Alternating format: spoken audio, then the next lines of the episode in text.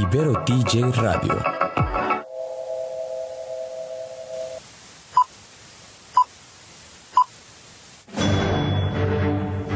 Una charla con amigos sobre los acontecimientos cinematográficos lo puedes encontrar aquí en La Esquina del Cine.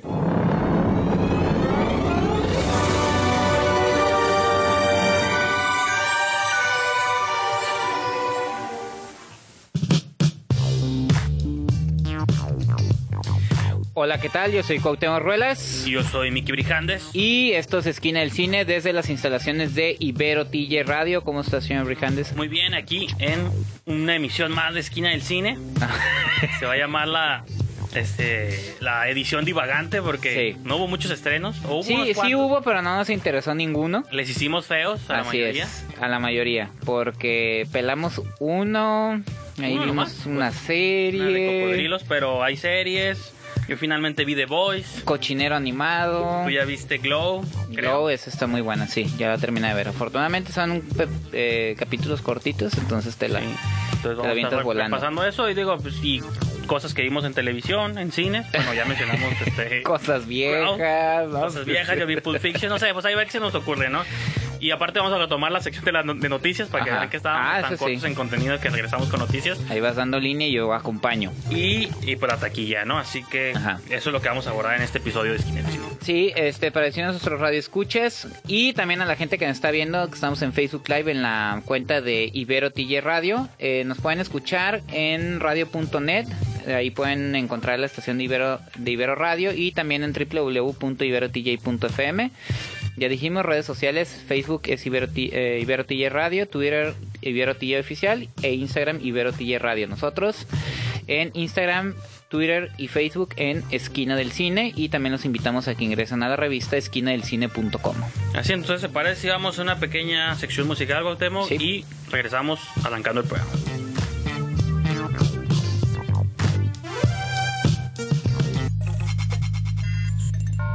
Piensa y actúa diferente. Sintoniza Ibero TJ Radio.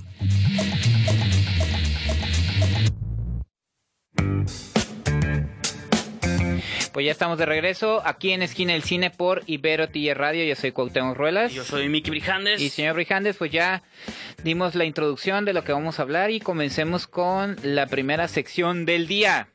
El divague número uno. No, ese no es divague, No. sí, sí es sección Ah, oficial. perdón, noticias que la gente le extrañaba. Recibimos Ajá. miles de comentarios este fin de semana. ah, sí, cierto, estoy confundiéndola con taquilla, perdón usted. ¿Por qué no regresan a la Eso sección es de no noticias? poner atención. Sorry, sorry. Y dije, ok, pues vamos a regresar a la sección de noticias. Y fue Sí, un mucha fin de gente. semana que pasó algo este, ligeramente interesante, controversial. Y yo sé que aquí en Esquina del Cine rara vez tocamos temas políticos. No tocamos Ajá. los mexicanos, menos los gringos, ¿verdad? Pero, A mí los gringos no me interesan. no, a mí tampoco, pero no me interesan los mexicanos, tampoco los gringos. A mí sí pero me interesan los Es mexicanos. un problema que surgió aledaño a todo esto. Ah, lo de la película de. Blumhouse, Sí. eh, The Hunt. Sí, sí, sí. distribuida por Universal, pero Ajá. producción de Jason Bloom, de Blumhouse, que como lo hemos dicho aquí es una de nuestras casas, bueno, de las mías, no sé si de las tuyas también, pero de mis casas de género favoritas, Ujú. Pues por tópicos recientes, ¿no? Por es- este Sí. que, que tocan temas como de violencia y de masacres y todo esto, pues la película fue no bueno, nos dicen que la van a cancelar de por vida, nomás como que está retrasada indefinidamente. Ah, probablemente la van a terminar sacando en streaming. Y empiezan a estar como especulaciones, ¿no? De que, que hubo según protestas Sí. ahí de... Pero es, la- pero es lamentable, digo, como dicen, los, los mexicanos tenemos nuestros propios problemas que derivan de otras cosas, pero Sí. los norteamericanos sí son bien idiáticos, o sea, no es posible que ellos consideren que los videojuegos y el cine son los que están provocando esas masacres que Son son... como ya muy de señora, ¿no? Eso de... Son, no, son justificaciones de una política que no le interesa solucionar las cosas de verdad. La industria de las armas es muy grande en Estados Unidos y también algo que es muy cierto, a partir de que ellos abrieron el mercado, Sí. eh, las consecuencias se vieron en México, con todo el tráfico de armas. el Pero contra- ellos dicen que no, que son los videojuegos y son las películas, así que El contra- viendo películas de El terror, ¿eh? contraargumento también es ese de que bueno, todas las películas de guerra están vetadas también porque la guerra es real. No, pero la guerra... muere en la guerra. entonces- Pero ¿cuándo has visto tú que Ah, el no, soldado norteamericano no defienda los de, lo- la verdad? Entonces ahí sí. Capitana Marvel, acuérdate, ella era Capitana pro los valores de la armada. En la reseña que tenemos ahí Sí. Alberto y Excusa comenta un poquito de eso, Sí, sí, sí. de cómo si, hay, si hay agendas detrás, tanto de izquierda Pero de derecha. ese, ese discurso ha sido uh, lo, lo- lo que va a pasar y lo que se ha identificado que, digo, hace muchos años en Hollywood, como siempre lo hemos comentado, todo cíclico, con toda la corrección política que hay, con todo el tipo de prohibiciones también, críticos o gente que está diciendo que ya quieren prohibirle a Tarantino hacer películas. Desde que salió él le está Ajá. prohibiendo desde Des- Perros de Reserva. ajá. Muy violento tu cine, joven. No, pero ahorita creo que las cosas están sentadas para que Hollywood regrese a una época Sí. de restricciones donde no puedes decir malas palabras, uno, un hombre y una mujer no podían compartir una, eh, eh, no podían estar acostados en la cama compartiendo una escena, Hubo no, no, tiempo que no podías ver un baño porque ni platicando, ajá, no podías ver un baño. Yo creo que vamos a llegar a eso. Digo, lamentablemente las cosas están bastante feas como para eso, ¿no? No, y fíjate, curiosamente estaba viendo una entrevista con Tarantino que Robert Rodríguez tiene un programa para su canal de televisión. Así es, Robert Rodríguez tiene un canal Ah, sí, que se llama El Rey. Network. Sí, ah, no, pues. pero hay gente que a lo mejor no Ah, sabía. sí. Gente como dos décadas con ¿Sí? ese canal, ¿no? menos, como una década. Ah, Sí, ok. tiene como unos 10 añitos, poquito más, poquito menos. No, pero hizo, hizo una, tiene una serie de entrevistas con directores y hace una de hace 5 años, cuando apenas iba a salir Hateful Eight, entrevistó a Tarantino.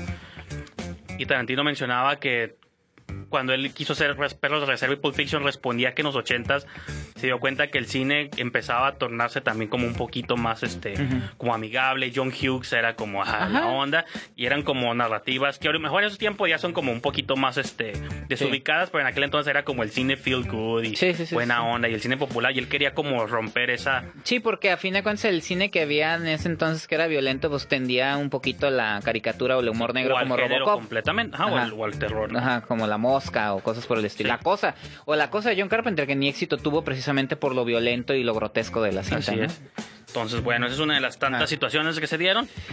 Pero bueno, así hablando, ahora sí que está chistoso porque así como hablando de cosas que van para atrás, también hay cosas que van para adelante. Ajá. Digo, mañana sale el trailer de la nueva película de Greta Gerwig. Ah, sí, cierto. Y anunciaron hoy que el siguiente proyecto de Olivia Wilde, después de su exitosa para nosotros, Que este fin de semana estrena.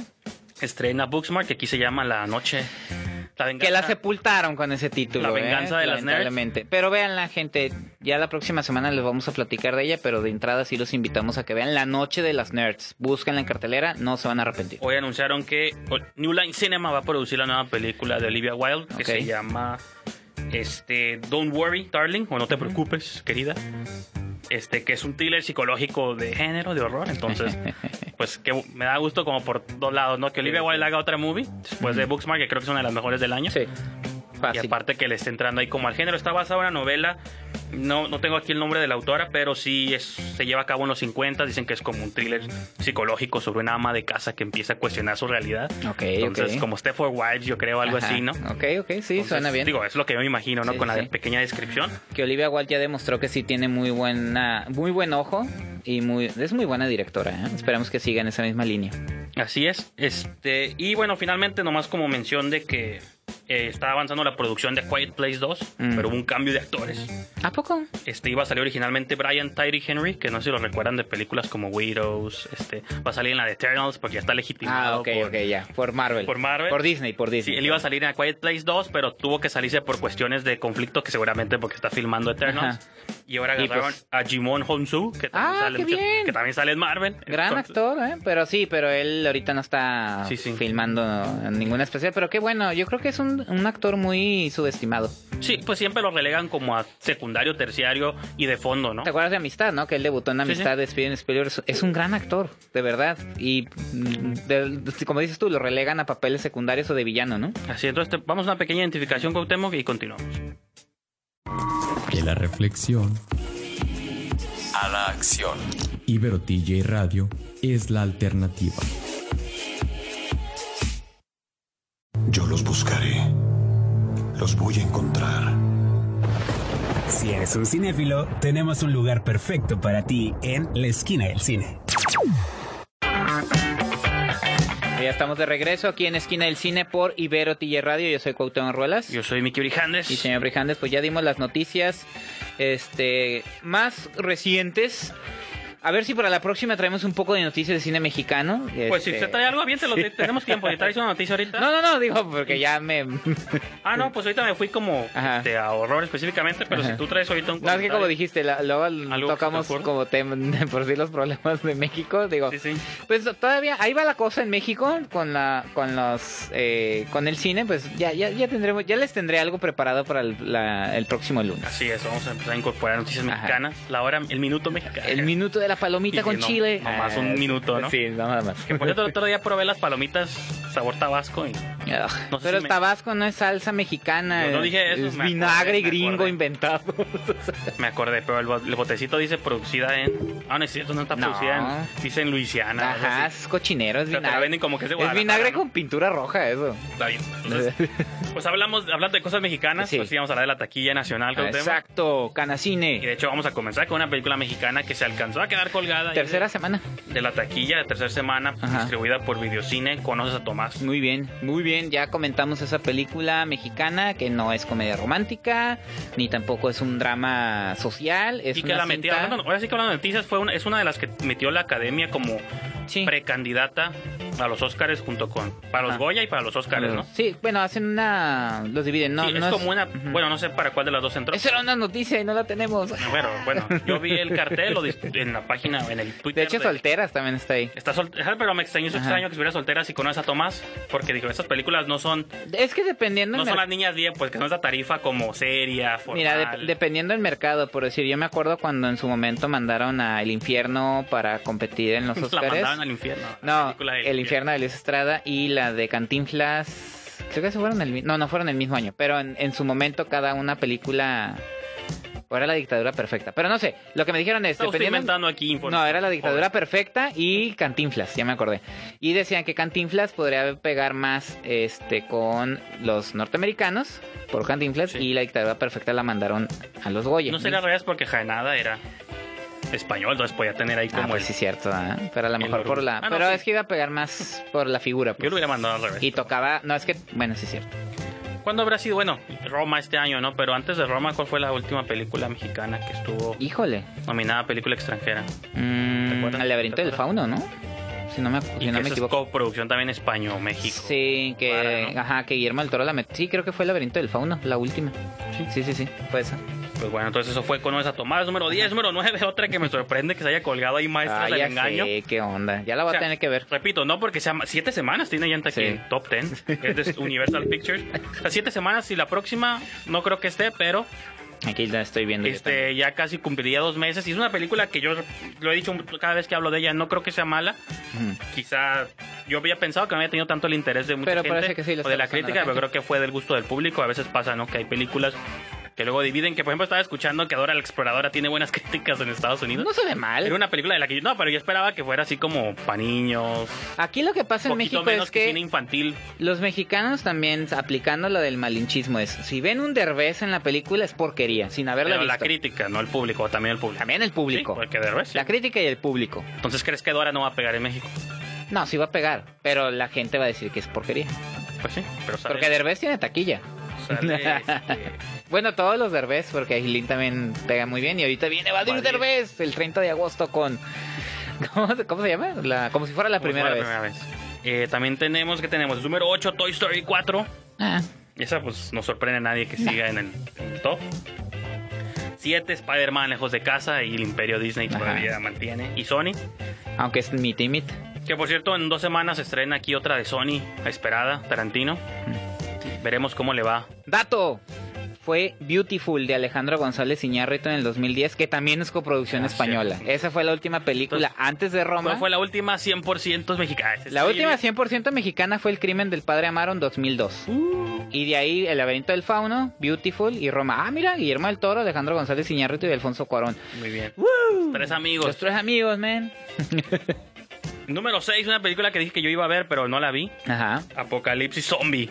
Ah, ¿no la viste? El virus Uy, ha evolucionado. que- porque todo el mundo está diciendo que es una reverenda basura. Sí, me imagino. Pues del trailer ya. Pedazo de Estiércol, estiércol. Sí, Bueno. sí. ¿Excremento? Bueno, ¿Eh? pensé que iba a decir- Ah, no, no, no, no, Dije, no, no, no digas esas palabras aquí, joven, por favor. Pero no, dije excremento. Excremento, estiércol. Sí, está bien, está bien. Porque quedó en sexto lugar, imagínate. Sí, sí que México- pero aquí ya sabes que... es- es- Pero qué triste, qué triste, porque así como- Triste la que quedó en primer lugar también, Por eso, pero bueno. todavía no llegamos ahí. Por Ajá. ejemplo, Booksmart, que se va a estrenar Ah, este sí, fin de no va a semana, estar ahí. Me preocupa qué lugar va a tener. Y es una película que merecería Más. mínimo el sexto lugar y ya Sí. sería ganancia, ¿no? Pero Sí, sí, sí. Ya veremos eh, cómo andamos de tiempo. Número Ahí. 5. Yo creo que vamos a quedarnos en el 5, como los conteos que hacían antes en TV. Nos quedamos en el 5 y en el siguiente segmento. Repito, tenemos, tenemos que rellenar Sí. el programa con cosas porque no traemos muchas películas. No ¿Qué, qué- no irresponsables No, somos? no fue porque no quisiéramos. ¿Cómo tenemos un programa que se llama Esquina del Cine y no sabemos de qué? Sácate de la chistera algo, ¿no? ¿Y ¿Qué, qué, qué, qué, hay? que pasa ¿Qué es que no a veces pasa, no hay muchos estrenos y los que hay no son de nuestro siempre. Vamos a hablar de Roma. ¿Qué te parece? Vamos a hacer una reseña de Roma ahorita. Vamos a revisitarla, ¿no? sí. Se no, finalmente, número 5, Ted Bundy durmiendo con el asesino. Le ha estado yendo muy bien. No le he visto. Sigo, me, me, me- no sé, no me, ha, no me ha tocado verlo. No, también es una movie que tipo para mí es como maestras del engaño, que Ajá. cumplidoras, para pasar No, sí, el pues fin de tuviste la oportunidad tú de reseñarla hace dos programas. Sí, yo la comenté Ajá. aquí. tenemos Y hay una reseña de... de Jorge, Jorge Guevara. Guevara. Eh, vamos a ir a un pequeño bloque musical Cuauhtémoc y regresando retomamos los del 5 al 1. Adivina quién quedó en primer lugar. Sí, adivinen, Este- adivinen. Rara vez ponemos música nueva, bueno, entre comillas nueva vieja, porque los Pixies son una banda vieja de los 80, Ajá. pero este año sacan nuevo disco en septiembre, entonces vamos a poner un single de su nuevo Bueno, Teen Spirit fue su más reciente nueva. disco y vamos a poner después otra de un disco pasado. Entonces vamos a escuchar a los Pixies, doble cartelera, no mini concierto de los Sí. Pixies. y continuamos con más de Esquina del Cine.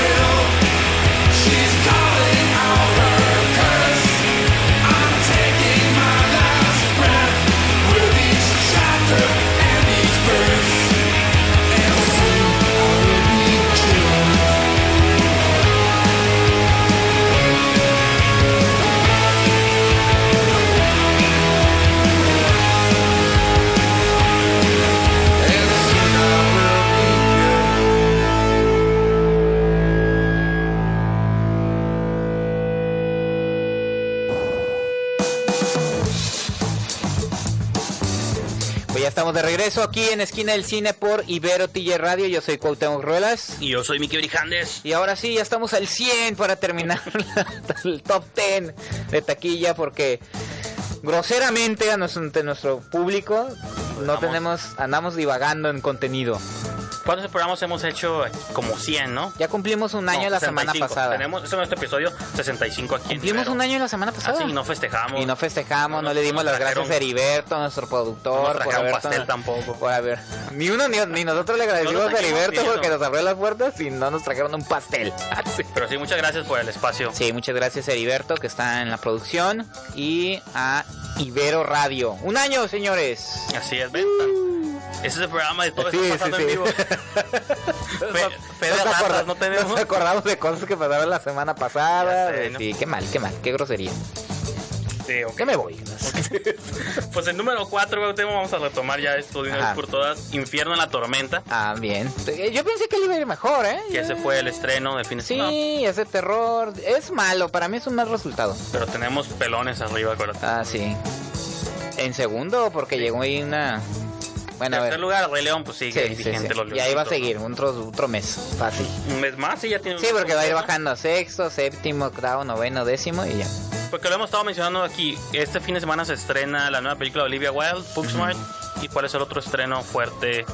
por esta semana? Sí. Creo que es el de que a toda, a todo... a Mentadas de Mentadas padre, de ¿no? padre, si no me equivoco, ahorita que- te checo. que tú vas a ir a ver. Híjole, mano, no sé. Tampoco es manda, pero... Estás otra vez faltando a nuestro compromiso aquí con la... No, pero también luego hay cosas que por cada camarista y conoces a Tomás y los dos, tres cosillas que dices. Fíjate que tengo pendiente ver la camarista, como que sí me estuvieron convenciendo todos Sí, ustedes de que está buena. He estado leyendo muchos comentarios en Twitter de que está buena. A Cosas ver, así. ¿qué te va a Entonces, el número 2 tenemos Hobson Shaw. Muy bien. Más rápidos, más furiosos. Ah, sí. Mentada de padre este viernes 16 de agosto. No se la pierda. Con Héctor Suárez. Ah, pues la de los monstruos, esta producida por Guillermo del Toro, la de Ah, sí, temes a la oscuridad, ¿cómo se llama? Eh, Historias de miedo para contar en la está oscuridad. bien, nomás porque es Memo, man. No, y a mí sí me desanimaron un poquito porque dicen que Ajá. está como muy infantil la película. Habrá que ver. Luego Está también los gringos para un están como público- muy ah, sí, espantados, ¿no? Hablando Ajá, de... Espantados o luego andan haciendo olas de cochinero. Pero sí escuché una crítica, no, no fue con Guillermo, fue creo con Andreo Bredal que decía que él quería hacer movies. O sea, que ya él recordaba como esas películas de los ochentas que espantaban niños, que sabías que no debías verlas, Ajá. pero las veías como Fright Night y cosas así. Que es lo que él trataba de hacer, películas que podían ser PG-13, Sí, sí, sí. pero te dejaban como marcado de por vida también. Por, por decir, bueno, la única que yo he visto de él es la de Troll Hunter. Ah, esa está buena. Y, pero no vi la de La la. autopsia, está- creo que está pero, mejor. ¿qué clasificación sería? No, la autopsia sí es E. Si es, ah, ok. O R, ¿no? Como los Bueno, ajá, Ajá. ya R, pero esta sí es PG-13 como o aquí va a ser para adolescentes y adultos. Sí, sí, pero PG-13 eh, también contiene cierto nivel de violencia. El otro día estaba viendo un video de, de curiosidades detrás de Indiana Jones y el Templo de la Perdición. PG-13 también. Que a- antes de Indiana Jones la clasificación era PG, nada más. Y que hubo discusiones eh, con los productores y con la, mm, con la asociación pues de, de cinematografía gringa. Sí, Y que el que ideó la clasificación PG-13 fue Steven Spielberg para decir es PG pero con un poquito más de violencia porque si se acuerdan bien a los que vieron Indiana Jones y el Templo de la Perdición el corazón. cuando le saca el corazón cuando lo cuando el- a la persona que le sacan el Sí. corazón se lo queman viva o cuando al principio Indiana Jones clava un- uno, uno de los villanos con una con un alambre de carne Sí, sí. este sí es, es eh, entonces fue Steven Spielberg el que el que Tanto ideó poder tenía Spielberg en la industria. Ay, tanto "Señor, poder sigue teniendo Spielberg en la ¿crees- industria hasta que- la fecha. No, ahorita en los, en los 2000 ya no, pero... Ya no, pero Estuvo en antes los sí. 80 y en los 90 creo que va a ser nunca inigualable. Pues ¿no? era, como dicen por ahí, el quién es quién de Hollywood. Sí, o sea, porque imagínate, todo lo que hizo en los 80, luego en los Sí. 90 todavía con sus Jurassic Park Sí, sí, sí. cosas así. Y Jurassic Park también es PG-13. O sea, la escena tan criticada del baño, No, sí que- está ruda. Y que para mí Jurassic Park yo sé que en esos tiempos es debatible porque la novela fue primero y la consideran más de aventura y ficción, pero también tiene muchas cosas de cine de terror. Que, Sí, sí, sí. Porque los dinosaurios La- eran monstruos de algún Ajá. modo, ¿no? Ah, no, sí, de Y hoy que vamos a hablar de Crawl está como relacionada Ajá. porque pues son monster movies, ¿no? O creature features, como les llaman Y no también. estamos diciendo para los puristas del terror que el PG-13 sea terror duro, sino que estamos diciendo que está es familiar y a adolescentes y adultos y una un salpicón de sangre así. Más bien el mensaje PG-13. aquí es, señora, no lleve a sus hijos este fin de semana al cine. Nunca voy a entender por qué están hablando de la ahorita que dijiste eso, la de eso, sí. parte 2. Para que no lleven a los niños. ¿En qué momento It Que sale un payasito. está considerada Cuauhtémoc. una película de- para toda la Pero familia? sale un payasito, los payasitos son amistosos. No, manches. Entonces hay que llevarlo. Y luego aquí en los cines que tampoco son buenos para decirte qué cosa puedes... Señora, no es... Creo que la única fue la de la forma del agua. Está En bien, pero pusieron piqui. El otro está hablando con Iván Farías a Está, través de un intercambio por Twitter Ajá. con Iván Farías de que también hay que agradecer esas películas que veíamos por accidente como no debíamos cuando yo vi acaban de subir a HBO y a Netflix las de Freddy Krueger las primeras, ¿no? Las Ah, sí. Están distribuidas raramente Sí, sí. en Netflix están Sí, unas, la 3 y la 4 están en en Netflix. HBO está la 1 y la 2 y acá está. Entonces, yo vi la 3, me acuerdo que esa movie yo la vi a una edad inapropiada y me marcaron las escenas, los asesinatos, todo. Sí. Digo, creo que esto de algún modo influyó a mi gusto por el género, No, que si no lo hubiera visto a esa edad, tú que siempre hablas de Robocop y cosas así. No, yo de niño vi Robocop, vi El Exorcista, La Profecía, El Anticristo, Eso de algún modo contribuyó. Intrépido Spawn, A tu retorcido siete, siete en la mira. sentido del humor. El 7 en la mira a mí nunca se me va a olvidar cuando el personaje de David, de Jorge Reynoso, no sé si es la 2, siete en la, sí, es la segunda parte, donde el hermano se va a vengar y a unas personas las tiene amarradas del cuello y les corta la cabeza con una sierra. Y dices tú, ¿por qué estaba viendo yo eso cuando estaba en la primaria? Entonces, No tenías una supervisión adulta a tu alrededor. pero bueno. Y en primer lugar, Y en primer lugar, ¿qué película tenemos? ahora sí, la vida secreta de las mascotas, ¿no? Que yo vi la primera, es una porquería de película. Creo que el concepto original estaba divertido de que qué hacen las mascotas cuando tú no estás, pero eso pasa los primeros 5 o Así es. 10 minutos de la película y después se va a caminos que no sé. Y en esta segunda parte no me interesó en lo absoluto verla, entonces ahí tienen su primer lugar de taquilla. Ok, entonces vamos a otra pequeña identificación con que regresando vamos a comentar así series. Ibero TJ Radio. Sonidos en común. Para una nueva conversación.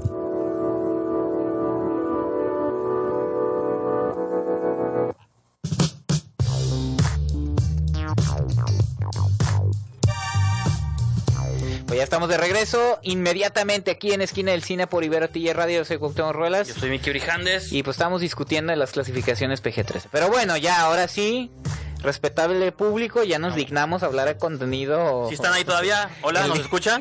contenido ya de lleno. Bueno, nos escuchan y nos ven porque estamos, acuérdense, ah, en sí, Facebook cierto. Live. Sí, ahí nos pueden seguir. Eh, desde que hace una semana estamos transmitiendo Sí. el programa completo o casi completo Así por es. este Facebook Live. Los invitamos a que sigan el- la página de Ibero, Ujú.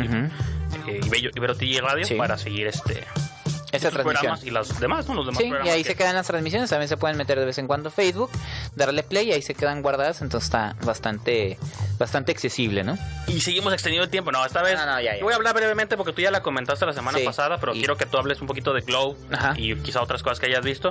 Pero yo no había visto The Voice cuando tú la platicaste eh, el lunes pasado y yo ya la, me la quemé este fin de semana. Vi unos episodios viernes, otro sábado, otro domingo. Y estaba muy emocionado con la serie. Los primeros, dura, tiene ocho episodios, creo Sí. que los primeros Duran como una hora diez, los una hora primeros veinte. como tres, cuatro, la estaba disfrutando, pero me decepcionó un poquito cómo cerró. Ujú. Nunca he leído la novela Porque gráfica. va a continuar. Ya, ah, bueno, de entrada nunca he leído la novela gráfica ni el cómic o el cómic en el que está inspirado. Ujú. La serie se queda como con una especie abierto cliffhanger ahí, Sí. como todas las series de hoy en día. Pero eso, eso no es lo de menos. Sino que creo que los primeros episodios, y me gustó mucho porque estaba escuchando una reseña que la estaban comparando como con Robocop, con Starship Troopers, como estas películas, que las dos son de Verhoeven, ¿no?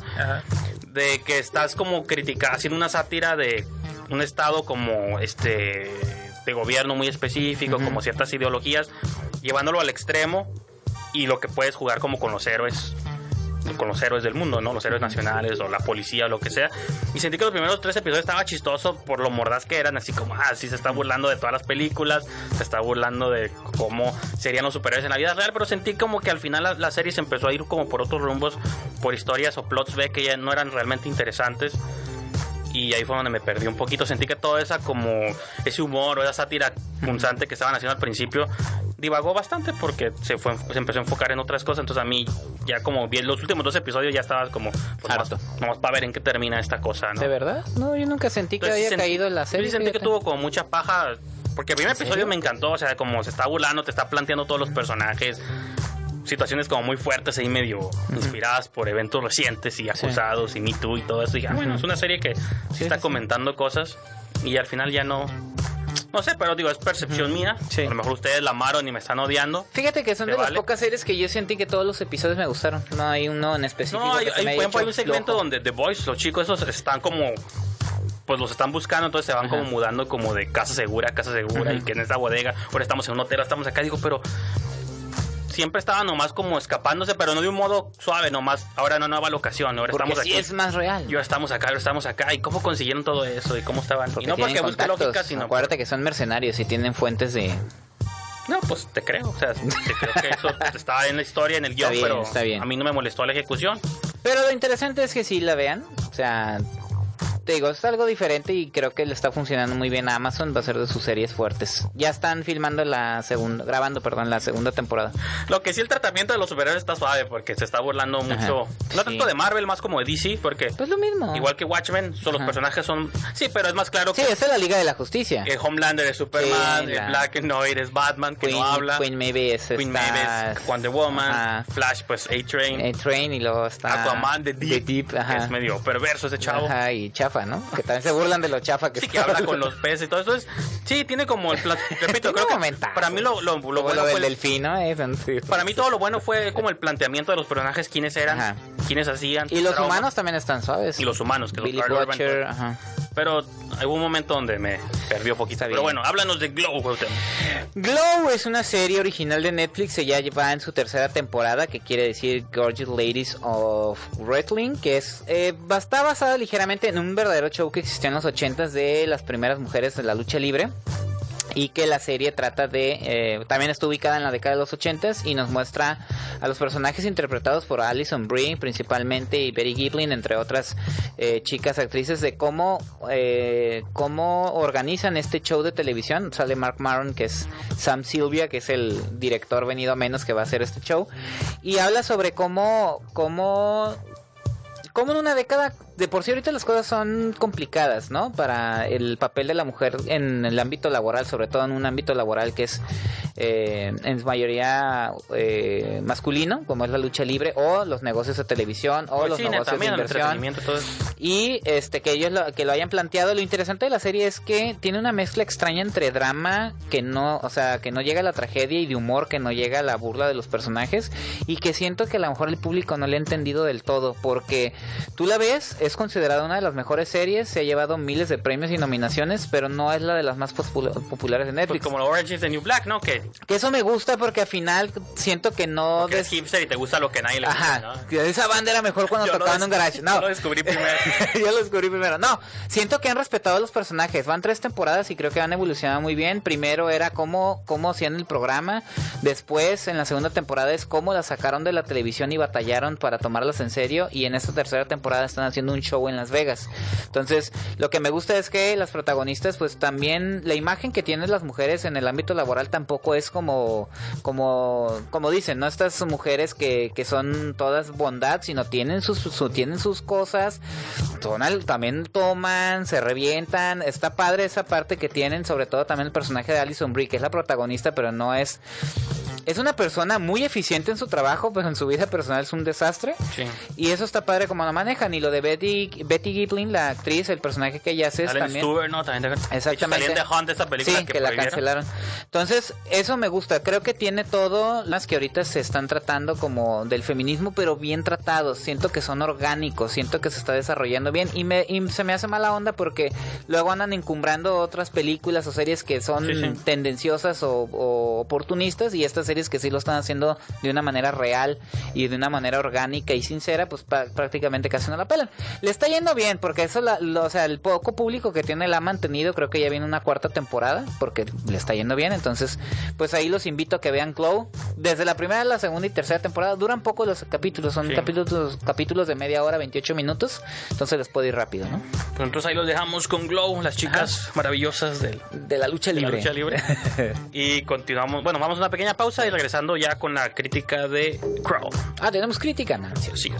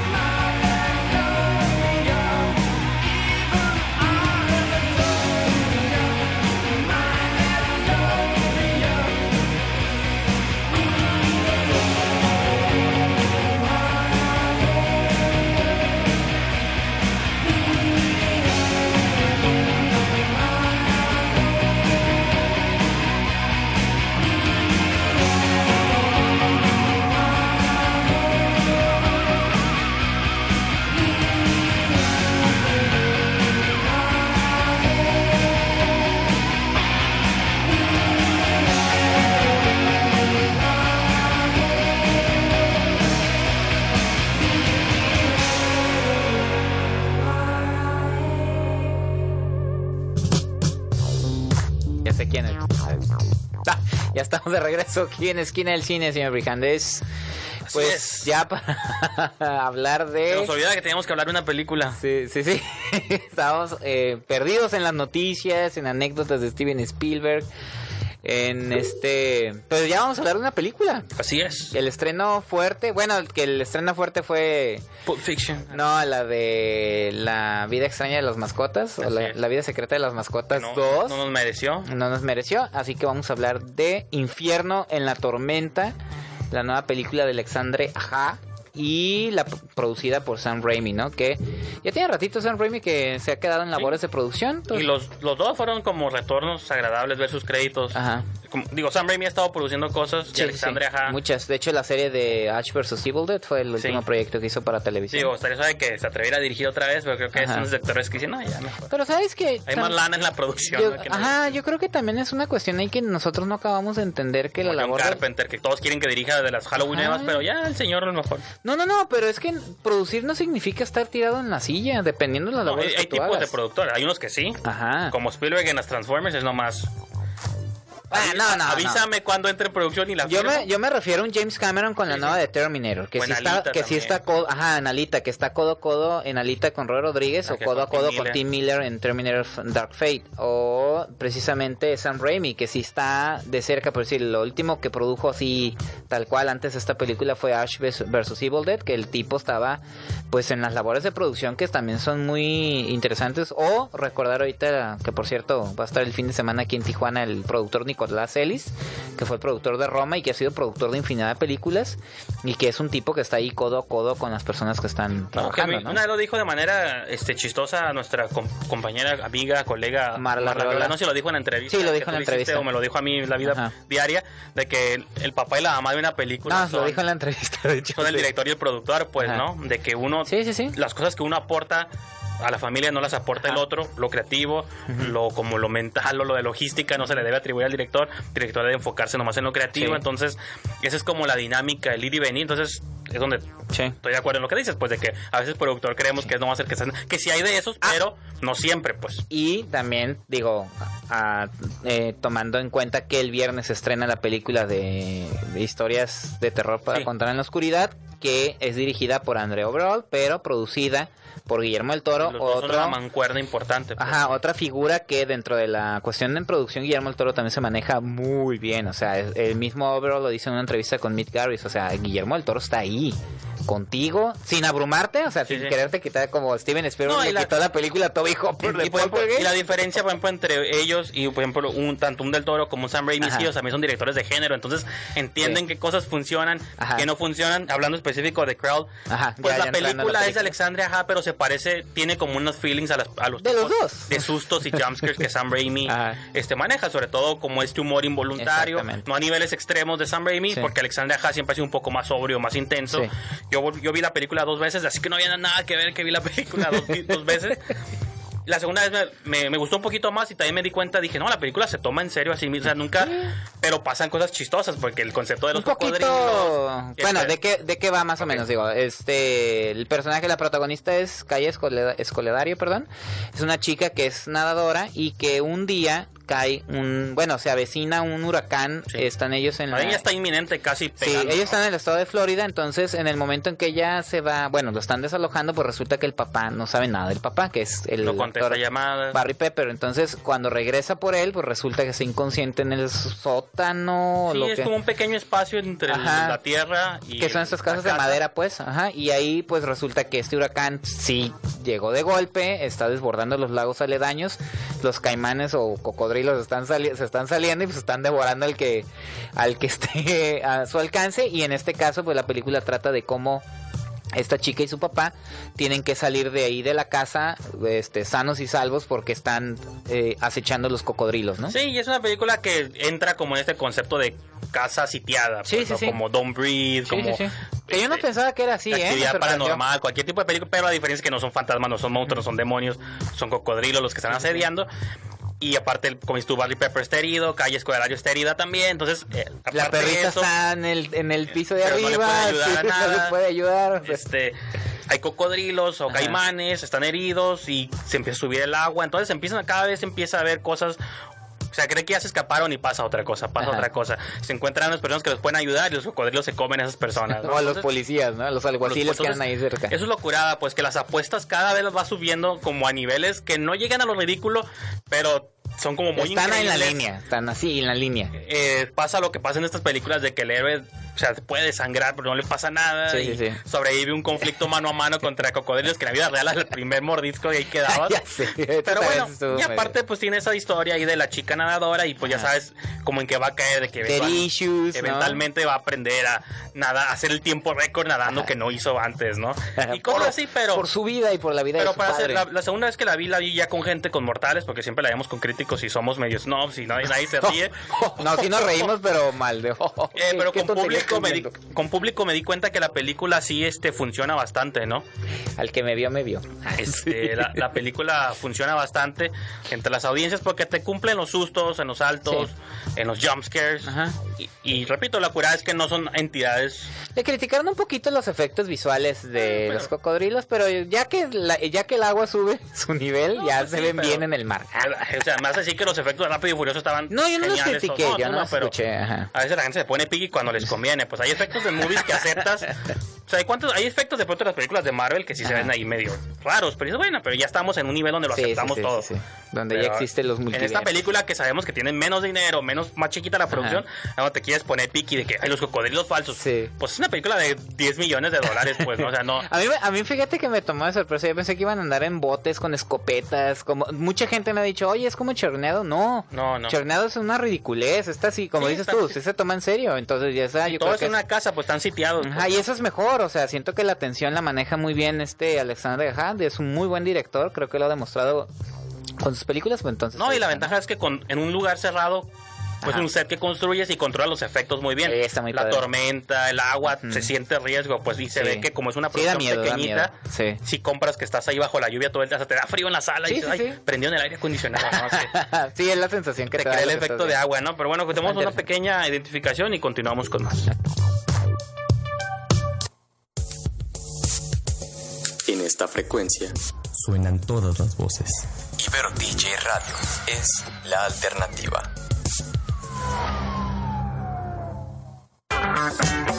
Thank you. Pues ya estamos de vuelta para despedirnos, señor Brijandes. Eh, pedirle a los radioescuchas que nos aguantaron esta hora divagando, anécdotas viejas y nuevas. Y Eh, hay más porque estamos envejeciendo y cada vez que Sí. uno envejece Estamos empieza- poniéndonos necios. Empieza a desvariar. y yo quiero contarte mi historia. Esa película es mala. No, bueno, bueno. Este, los invitamos a que nos escuchen en radio.net, donde pueden escuchar la estación de Ibero eh, Radio, en www.iberotj.fm y en redes sociales, Instagram y Facebook es Ibero TJ Radio, donde nos pueden ver en Facebook Live y en Twitter en Ibero TJ Oficial. A nosotros en Facebook, Instagram y Twitter en Esquina del Cine y también los invitamos a que ingresen a la revista esquinadelcine.com. De hecho, ahí pueden ver un par de críticas de Crowd. Una Sí. vista, literal vista, un video de Liviaro Ajá. y una crítica escrita de Jorge, Jorge Guevara. Así muchas es. cosas más. ¿no? Sí, no, sí, hay, hay más contenido. Tenemos una entrevista que tú hiciste a Marlon. Ah, sí, cierto. Marlon Brando, no, a Marlon Morales. Marlon Morales. que es Lo como que- Marlon Brando y Miles Morales. Sí, juntos. chequenla porque este chico hizo un cortometraje que se llama Cortando Sangre. Él es estudiante de la UDCI y quedó seleccionado en el Festival Internacional de Cine de Monterrey que se lleva a cabo el miércoles. Así es, Entonces, entonces a partir digo, del miércoles. Seguramente los más si están en Monterrey lo van a ver el corto, pero eventualmente lo irán ah, viendo Sí. aparecer en festivales. Así es. Ah, y también hay una reseña escrita de la camarista de Alberto Villescusa. Ah, claro, ahorita claro. que seguimos hablando de la camarista. Así entonces, ¿te parece? Ahí le dejamos esta semana, Sí. Cuauhtémoc, y nos escuchamos para la próxima.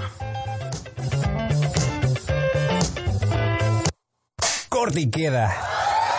Nos escuchamos en la próxima emisión aquí en la esquina del cine, solo por Ibero TJ. Y aprendes esto, Chenchito. Mientras cómanos, ámenos y bébanos, aunque no trabajenos. Ibero TJ Radio.